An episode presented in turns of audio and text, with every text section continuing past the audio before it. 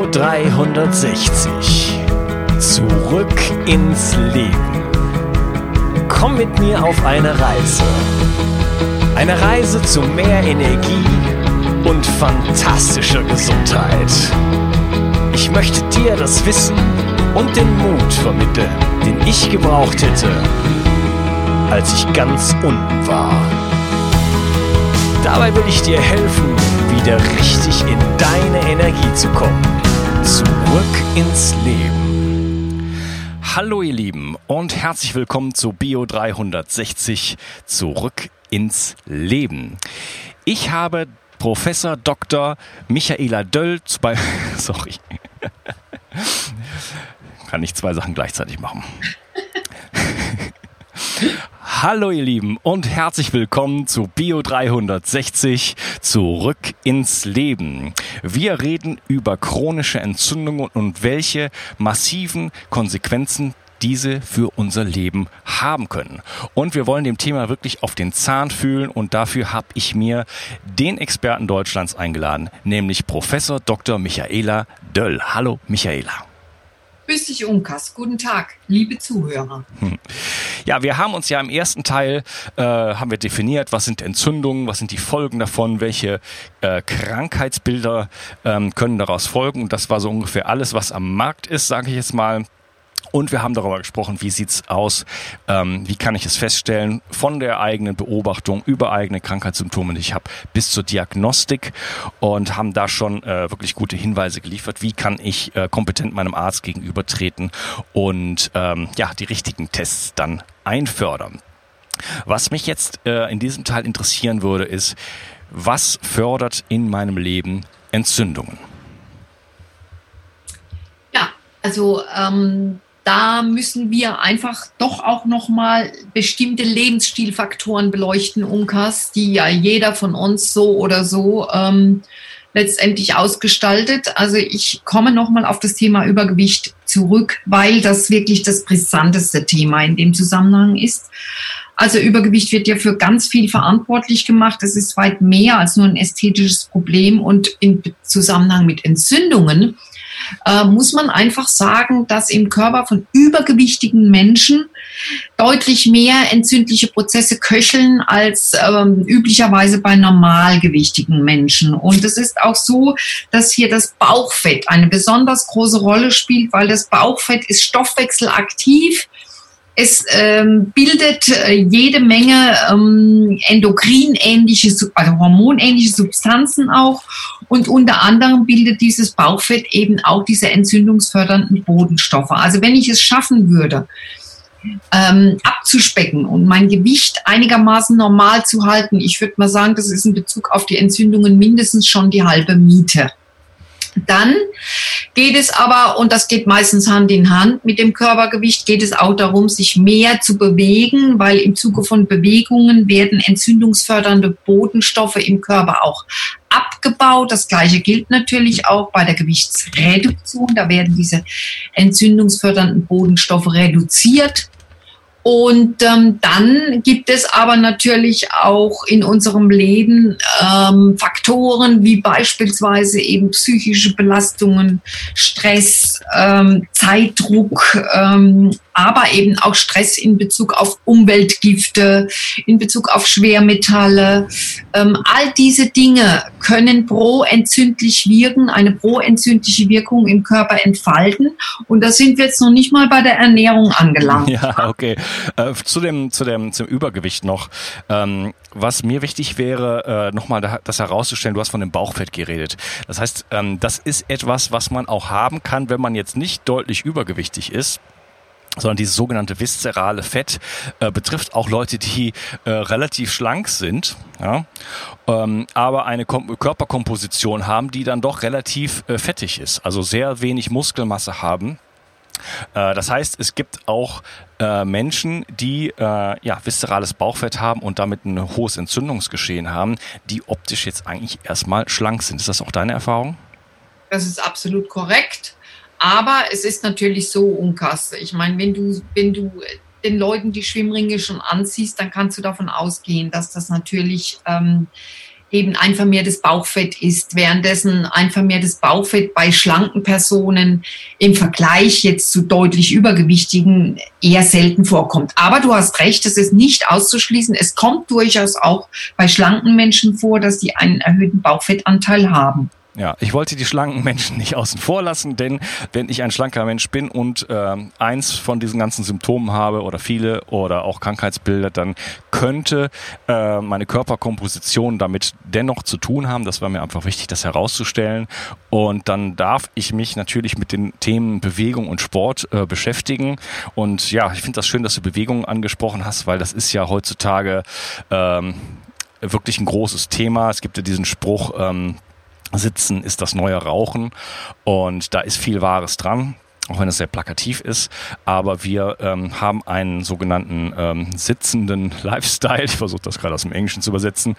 Und ähm, da muss, glaube ich, brauchen wir viel Bewusstsein dass äh, das wirklich zu ähm, Dingen führt, die wir nicht wollen, wie zum Beispiel eben halt zu Entzündung und zu ähm, ja, großen Krankheitsgeschehen wenn ich mich nicht dauerhaft den ganzen Tag über bewege, wie wir es über Millionen von Jahren gemacht, hat, gemacht haben. Denn man muss sich ja vorstellen, dass wir wirklich über Jahrmillionen im Grunde genommen immer in Bewegung waren und heutzutage praktisch immer regungslos irgendwo stehen, sitzen, ähm, also zumindest bei, ist das bei vielen Menschen der Fall. Und äh, das ist ein sehr, sehr wichtiger Punkt. Du hattest jetzt äh, Stress angesprochen. Ähm, vielleicht können wir da auch noch mal ganz kurz differenzieren zwischen akutem Stress und chronischem Stress. Also äh, wir differenzieren ja zwischen dem sogenannten guten Stress und zwischen dem negativen Stress. Ja, der Eu-Stress ist eben der gute Stress, der uns beflügelt, der uns antreibt, ähm, der auch in gewisser Weise physiologisch ist. Aber wenn das halt irgendwie dauerhaft ähm, stressig ist in unserem Leben, und da gibt es allerdings, das muss man auch sagen, große individuelle Unterschiede, dann sprechen wir vom De-Stress und der ist eben äh, von negativem äh, Eintrag. Da werden also wirklich ständig Stresshormone gebildet, die ihrerseits wiederum verschiedenste Stoffwechselprozesse in Gang setzen und das Ganze hat eben dann eine proentzündliche Komponente. Wobei, wie gesagt, also was dem einen schon gleich zu viel ist, das steckt der andere gerade so nebenbei weg und macht munter weiter. Also es gibt große, große individuelle ähm, Stresspegel und äh, die gilt es für sich natürlich auch auszuloten. Ja, also ähm, es gibt solche chronischen Geschehen sozusagen. Ich sage mal ein paar Beispiele. Ähm, eine chronische schlechte Beziehung zum Beispiel, ja, wo ich immer unter einer Spannung stehe oder eine Situation am Arbeitsplatz oder über generell soziale soziale Spannungen, die es gibt ähm, oder auch ähm, ja, ich sag mal, in der Stadt leben, kann es auch zu einem chronischen Stress führen, je nachdem, wie ich halt damit umgehe. Und das Ganze ist halt sehr, sehr individuell. Und äh, das führt halt dann auch dazu, dass bestimmte Parameter, wie zum Beispiel Cortisol, äh, dann dauerhaft angehoben werden. Das ist richtig. Also letztendlich ähm, sind es natürlich die Rahmenbedingungen, die uns hier in gewisser Weise das Leben auch vorgibt oder die wir natürlich ein Stück weit auch für uns auswählen können. Ganz klar. Ja. Dann haben wir natürlich noch so andere Lifestyle-Faktoren auch, ähm, die auch chronisch auf uns wirken. Das fängt jetzt, ich hatte gerade die Stadt erwähnt, ähm, da fällt mir als erstes das Thema elektromagnetische Felder ein die auf mich einstrahlen äh, aus multiplen Richtungen, also von den Wi-Fi-Netzwerken um mich herum, wenn ich in der Wohnung äh, wohne, äh, natürlich was von den von den ähm, ja, Mobilfunkantennen kommt und alles andere noch, Radio, Fernsehen, äh, GPS und was noch alles sonst noch so in der Luft ist. Äh, dann natürlich toxische Belastung. Ja? Also wenn ich im Supermarkt einkaufen gehe, dann habe ich da Glyphosat drauf, ich habe ähm, andere Belastungen da drin. Äh, das sind alles Faktoren, die letzten Endes äh, auch zu einem äh, chronischen Entzündungsgeschehen ähm, führen können. Was habe ich äh, ausgelassen? Also du hast jetzt natürlich die Raucher nicht angesprochen. Ja. Ganz klar, also wenn ich übermäßig äh, Alkohol konsumiere und wenn ich rauche, dann äh, hat das auch eine proentzündliche Wirkung. Da brauche ich noch nicht mal die Pestizide, sondern das kann ich mir quasi selber irgendwie organisieren.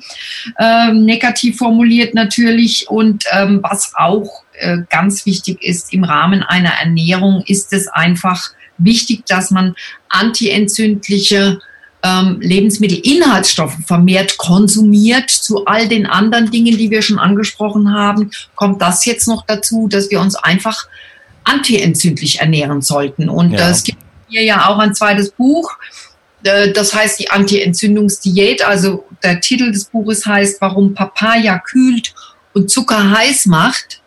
Und ähm, die Zuhörer werden den Titel jetzt wahrscheinlich schon verstehen. Also warum Zucker heiß macht, also die Wärme, die hatten wir vorhin als ein äh, klassisches Entzündungszeichen herausgearbeitet.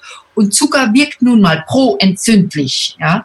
Und äh, Früchte, wie zum Beispiel die Papaya mit ihrem Enzym Papain, wirkt halt dann antientzündlich. Also ich kann wirklich äh, viel richtig und viel falsch machen im Rahmen einer antientzündlichen Ernährung. Die sollte nach Möglichkeit antientzündlich aufgestellt sein. Ja, auf die Ernährung möchte ich gleich noch äh, äh, zurückkommen, denn das ist natürlich ein großes Thema, denn äh, ja, wir, was wir täglich äh, mehrfach am Tag machen, hat natürlich große Auswirkungen auf uns. Ähm, ja, du hattest jetzt Rauchen und Alkohol angesprochen als Faktoren. Ähm, wie sieht es aus mit zum Beispiel Sonnenexposition? Hat das auch, äh, das Thema Vitamin D ist ja so in aller Munde sozusagen, hat das vielleicht auch äh, Einfluss auf mein, auf mein chronisches Entzündungsgeschehen? Also in dem Moment, wo die Haut sich rötet, hast du im Grunde genommen ein ganz klares Entzündungszeichen. Ja, ah, also wenn ich, wenn, ich, wenn ich mir einen Sonnenbrand hole, meinst du? Genau. Also ja, mir geht es um den Mangel an Sonne. Ach, um den Mangel an Sonne. Äh, ja, das Vitamin D hat eine Reihe von positiven Eigenschaften. Unter anderem hat es auch eine leicht entzündungshemmende Eigenschaft. Also das würde ich jetzt, das würde mir jetzt nicht primär einfallen als antientzündlich wirksames wirksamer Mikronährstoff, aber es ist natürlich ähm, in der Summe eben auch wichtig in Bezug auf die Vermeidung von Entzündungen. Mhm, okay. Dann ähm, lass uns mal mit dem Thema Ernährung beginnen. Und zwar äh, würde ich das so strukturieren wollen, gerne, dass wir erstmal damit anfangen, äh, was sind denn die Dinge in meiner Ernährung, die zu Entzündungen führen? Also wenn ich schlechte Fette konsumiere, ja, wenn ich äh, oxidierte und äh, Fette konsumiere, die beispielsweise auch eben nicht in dunklen Glasflaschen aufbewahrt werden, sodass eben äh, das Licht quasi die empfindlichen Fettsäuren zerstören kann das sind schlechte Fette. Oder wenn ich jetzt nochmal auf das Gleichgewicht, das du ganz sicherlich schon öfters angesprochen hast in deinen Podcasts, wenn ich jetzt ja, Sekunde, Sekunde, Sekunde. Ich habe leider, leider, leider noch keine Podcast-Episode zum Thema, äh, was sind gesunde Fette. Ich arbeite dran, aber ähm, die Experten äh, lassen auf sich warten und deswegen müssten wir kurz so ein bisschen kurz definieren, eine Minute, was sind eigentlich äh, gute Fette und was sind schlechte Fette. Gut, Unkas. Also zunächst mal, äh, wie gesagt, schlechte Fette sind für mich Fette, die äh, nicht gut aufbewahrt werden, weil die Fettsäuren dann oxidiert werden. Äh, schlechte Fette sind für mich auch zum Beispiel für den Zweck ungeeignete Fette. Also äh, wenn ich jetzt ein, ein Fleisch anbraten möchte oder ein Gemüse, an, Gemüse anbraten möchte, dann sollte ich das nicht unbedingt mit einem Distelöl oder einem Sonnenblumenöl machen, sondern ich brauche dann eben ein Fett, das hitzebeständig ist, ja, wie zum Beispiel ein Kokosfett also äh, du kannst schlechte Fette in Bezug auf die falsche Verwendung definieren und du kannst schlechte Fette definieren in Bezug auf veränderte Fettsäurestrukturen. Also wir brauchen grundlegend, grundlegend brauchen wir, was unsere Fettsäure oder Fettzusammensetzung anbelangt, jeden Tag ungesättigte Fette. Wir brauchen einfach gesättigte Fette und wir brauchen mehrfach ungesättigte Fette. Ja, und die gesättigten Fette, die kriegen wir nun mal zum Beispiel über Kokosfett oder auch äh, über Butter. Wir kriegen die einfach ungesättigten Fettsäuren über ein gutes, kaltgepresstes Olivenöl. Und wir kriegen die mehrfach ungesättigten Fettsäuren zum Beispiel über Fisch oder pflanzliche Öle. Und bei den äh, mehrfach ungesättigten Fettsäuren unterscheiden wir dann wiederum zwischen den Omega-3-Fettsäuren und den Omega-6-Fettsäuren. Beide Untergruppen der mehrfach ungesättigten Fettsäuren sind wertvolle Fette. Was sich nur in unserem Leben geändert hat, ist das Verhältnis zwischen den Omega-3 und den Omega-6-Fettsäuren. Und da muss man wissen, dass der Körper aus den Omega-3-Fettsäuren entzündungshemmende Bodenstoffe herstellt und aus den Omega-6-Fettsäuren stellt er eher äh, entzündungsfördernde Bodenstoffe her. Das heißt, dieses Ungleichgewicht, das wir heutzutage haben, nämlich wir nehmen in, im Schnitt 20 mal so viel Omega-6-Fettsäuren auf wie Omega-3-Fettsäuren. Also sind wir durch die Verwendung dieser Omega-6-Fettsäuren schon mehr in Richtung Entzündung unterwegs. Die Frage, die sich die Zuhörer stellen werden, äh, ist jetzt vielleicht die, ja, wie komme ich denn an zu viele Omega-6-Fettsäuren? Wie kommt es denn zu diesem Missverhältnis? Also das hat zum einen damit zu tun, dass wir ähm, vermehrt pflanzliche Öle verwenden, die stark Omega-6-lastig sind, wie zum Beispiel eben ein Sonnenblumenöl oder ein Maiskeimöl. Und auf der anderen Seite aber zu wenig Fette oder fetthaltige Lebensmittel verzehren, die uns die Omega drei Fettsäuren bescheren. Dazu würden zum Beispiel gehören jetzt das Rapsöl oder auch das Leinöl oder das Walnussöl. Die haben alle einen hohen Anteil an Omega-3-Fettsäuren, aus denen der Körper die entzündungshemmenden Bodenstoffe herstellt. Und beim Fisch können wir den Kaltwasserfisch empfehlen. Also wir reden jetzt nicht über die Schwermetallbelastung, aber ähm, äh, Thunfisch, Hering, Lachs, Makrele enthalten eben jede Menge langkettige Omega-3-Fettsäuren. Das war jetzt eine kleine Exkursion in die Fettchemie. Ich hoffe, das war ausreichend an der Stelle, wenn du noch einen Podcast dazu machen möchtest. Und äh, ich hoffe, das ist deutlich geworden, dass wir eben über die Fette schon ganz viel steuern können. Ja, okay. Michaela, ich muss mir da wahnsinnig auf die Zunge beißen, weil da hätte ich jetzt zu äh, allem noch was zu sagen und da könnten wir jetzt, könnten wir jetzt noch zwei Stunden drüber reden. Aber das werde ich wirklich an anderer Stelle machen müssen, sonst kommen wir zu weit ab vom Thema man darf sich auf jeden Fall mit dem Thema Fette beschäftigen und ich denke mal, vielleicht, äh, wenn dieser Podcast rauskommt, dann ist der nächste nicht mehr weit, denn äh, ja, auch meine Community hat nach dem Thema gefragt und da würde ich gerne Aufklärungsarbeit leisten. Also die Fette sind wichtig und mal ganz kurz gesagt, ähm, alles, was frittiert ist, geht überhaupt nicht und fördert massiv Entzündungen. Wir haben also oxidierte Fette, ähm, die sowieso schon sehr, die ganzen äh, mehrfach gesättigten Fettsäuren, äh, so wie sie bei uns in der Flasche landen, sind sowieso schon extrem zweifelhaft. Und wenn wir sie dann ähm, malträtieren, also stark erhitzen, was sie nicht aushalten, sie oxidieren dann nochmals. Und wenn wir sie dann noch frittieren und refrittieren und nochmal frittieren, dann habe ich es äh, mit Fettsäuren zu tun, die mein Körper dann äh, nehmen muss, wenn es nichts anderes gibt und dann in meine Zellen einbaut und das kann zu äh, ja, einem richtigen Desaster führen. Also mal ganz kurzer Hinweis einfach von meiner Stelle.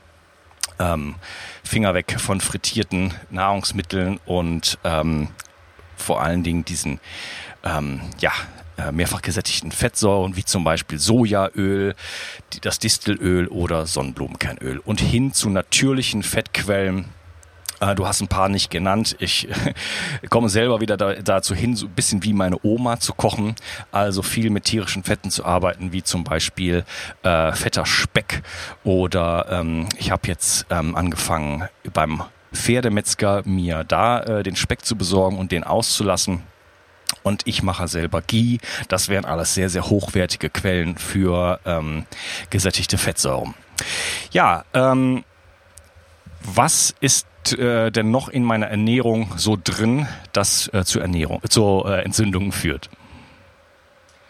Also der Zucker ist natürlich neben den oxidierten Fetten, die du ja jetzt auch gerade nochmal erwähnt hast, ähm, das Wichtigste. Ja, wir können äh, durch den vermehrten Zuckerkonsum fachen wir quasi permanent Entzündungen an. Und umgekehrt, wenn wir uns zuckerarm ernähren, dann äh, lässt das eben die Brandherde auch äh, zum Stillstand kommen. Also eine zuckerarme Ernährung würde ich für extrem wichtig halten.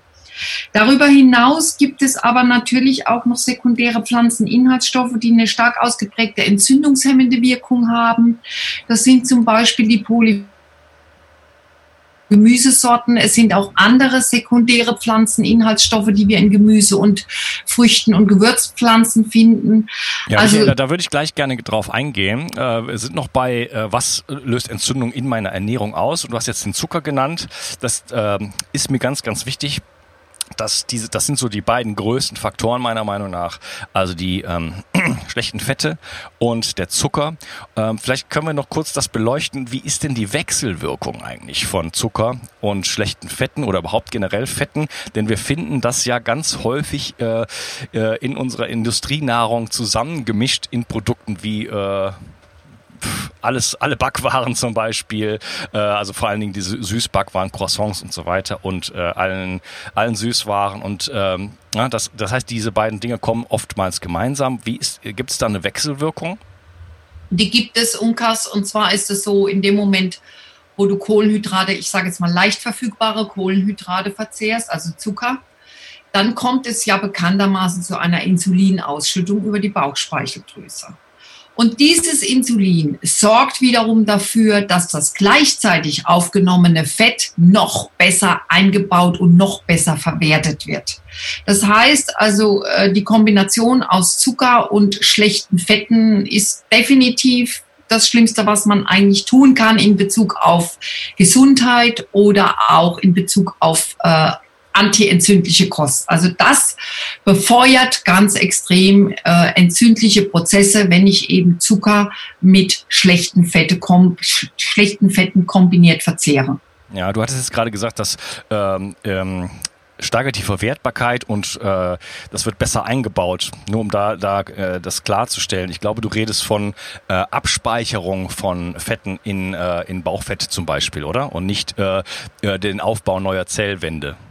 Ja, das ist natürlich richtig. Also es kommt eben einfach genau dahin, wo es äh, nicht kommen soll.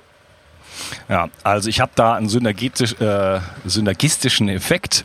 Äh, die schlechten Fette zu, führen, führen zur Entzündung, der Zucker führt zur Entzündung und wenn ich beides äh, miteinander kombiniere, dann äh, führt das zu einer massiven ja, Bauchspeckbildung, die an sich auch wieder entzündungsfördernd ist. Ja, also da habe ich ein Doppel-Whammy sozusagen. Da kann ich eine Menge machen für mich, wenn ich ähm, auf diese beiden Sachen wirklich achte und eine zuckerfreie Ernährung anstrebe und ähm, die Qualität meiner Fette wirklich massiv hochschraube, also aufs Maximum, so wie hierst du vielleicht. Ähm, und äh, vor allen Dingen auch darauf gucke, diese Sachen nicht zu kombinieren. Ähm, ja, gibt es noch ein paar andere Dinge, die Entzündungen fördern in unserer Ernährung. Ähm, ich denke jetzt so ein bisschen in Richtung, ähm, du hattest eben schon Polyphenole angesprochen, aber es gibt ja auch so eine ganze Menge ähm, ja, Antinährstoffe und äh, Pflanzenschutzstoffe, die so noch in unserer Nahrung vorkommen. Also vielleicht können wir mal so ein bisschen über Getreide zum Beispiel reden. Also klar, wenn du natürlich Getreide ansprichst, Unkas, dann sind wir ja relativ schnell wiederum bei Unverträglichkeiten, ja. Und wenn ich jetzt mal die Glutenunverträglichkeit nehme und äh, wenn ich da nicht ähm, auf die Bedürfnisse des Körpers eingehe, dann äh, und diese Lebensmittel verzehre, obwohl sie mir nicht zuträglich sind, dann kommt es, wie vorhin schon erwähnt, zu kleinen entzündlichen Prozessen an der Darmschleimhaut, was mir im Endeffekt natürlich auch wiederum schadet, weil da eben auch wichtige Immunzellen sitzen. Ja, okay. Das heißt, ähm, auch Getreide können, ähm, du hattest das Gluten, Unverträglichkeit angesprochen. Ist das was, was wirklich jetzt äh, nur eine Zöliakalie, äh, sorry, wie heißt das Wort? Zöliakie. Zöliakie betrifft? Oder äh, ist das auch was, was in der breiten Bevölkerung stattfindet, dieses ähm, entzündliche Geschehen dann? Also äh, ich glaube, das ist ein großer Trugschluss, Unkas, äh, zu glauben, dass jemand mit einer Glutenunverträglichkeit gleich eine Zöliakie hat. Das ist ein Krankheitsbild, das eher selten vorkommt, was aber ganz, ganz, ganz, ganz weit verbreitet ist in unserer Bevölkerung ist eben diese äh, marginale Glutenunverträglichkeit, die sich gar nicht so massiv in irgendwelchen Befindlichkeiten äußern muss, schon gar nicht äh, äh, eben äh, das, was man von der Zöliakie normalerweise kennt. Aber trotzdem gibt es eben viele Menschen, die Gluten auch in kleineren Mengen nicht gut vertragen und es ist leider so, dass eben äh, unser Getreide auf Gluten, ähm, auf mehr Glutengehalt gezüchtet worden ist, weil Gluten natürlich fantastisch Wasser binden kann und ich dadurch eben eine ein größeres Gewicht produzieren kann. Es geht also hier wiederum in erster Linie um wirtschaftliche Interessen. Und ich muss also nicht diese ausgeprägte Glutenunverträglichkeit haben. Es genügen, und das ist sehr, sehr häufig in der Bevölkerung, kleine Unverträglichkeiten, die trotzdem eine Entzündung an der Darmschleimhaut hervorrufen, wenngleich die natürlich nicht so stark ausgeprägt ist wie bei einer Zöliakie. Ja, das war mir ein wichtiger Punkt, darauf hinzuweisen, dass das ähm, bei vielen Menschen auftritt. Und ich würde mal sagen, äh, die meisten Menschen, die Probleme mit Gluten oder insgesamt mit äh, modernem Hybridweizen haben, es gar nicht wissen, weil sie es jeden Tag in ihrem Leben essen und gar nicht die Erfahrung gemacht haben, wie würde es mir denn gehen, wenn ich das mal zwei, drei Monate weglassen würde. Ähm, wie sieht's denn mit Milchprodukten aus? Also auch da würde ich in erster Linie mal wirklich die Verträglichkeit vorne dran stellen. Und wir wissen ja, also Milch äh, sollte sicherlich nicht im Übermaß genossen werden, sondern also kleinere Mengen sind in Ordnung, aber auf gar keinen Fall als Ersatz äh, für irgendeine sonstige Flüssigkeitszufuhr, die äh, sicherlich sinnvoller wäre. Also da würde ich in erster Linie wirklich nach der Verträglichkeit gehen, aber unabhängig von der Verträglichkeit ist Milch sicherlich ein Produkt, das man nicht im Übermaß genießen sollte.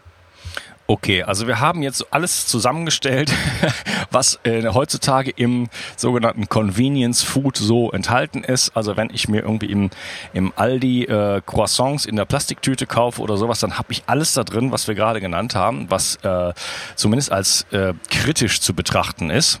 Und das auch noch alles in der Kombination. Also da muss man wirklich aufpassen. Ähm, ich sage immer, kauf nichts, wo für Werbung gemacht wird und kauf nichts, wo eine Verpackung drumherum, drumherum ist ist, äh, dann steht man schon mal relativ gut da.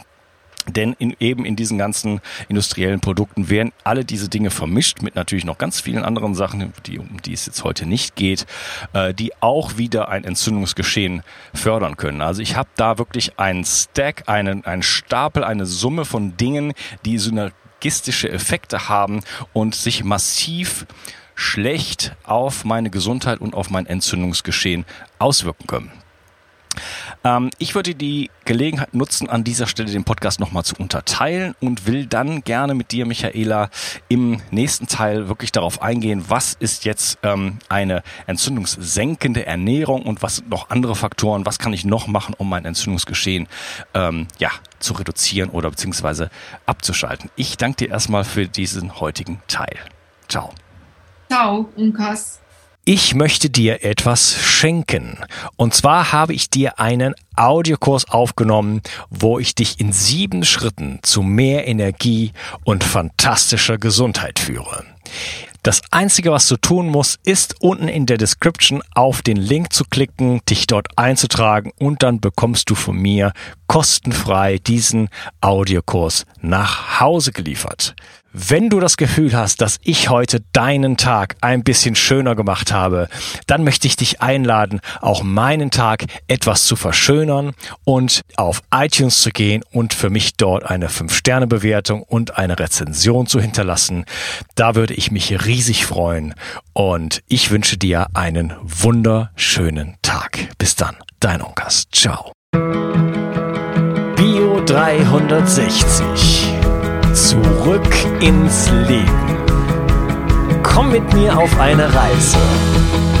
Eine Reise zu mehr Energie und fantastischer Gesundheit. Ich möchte dir das Wissen und den Mut vermitteln, den ich gebraucht hätte, als ich ganz unten war.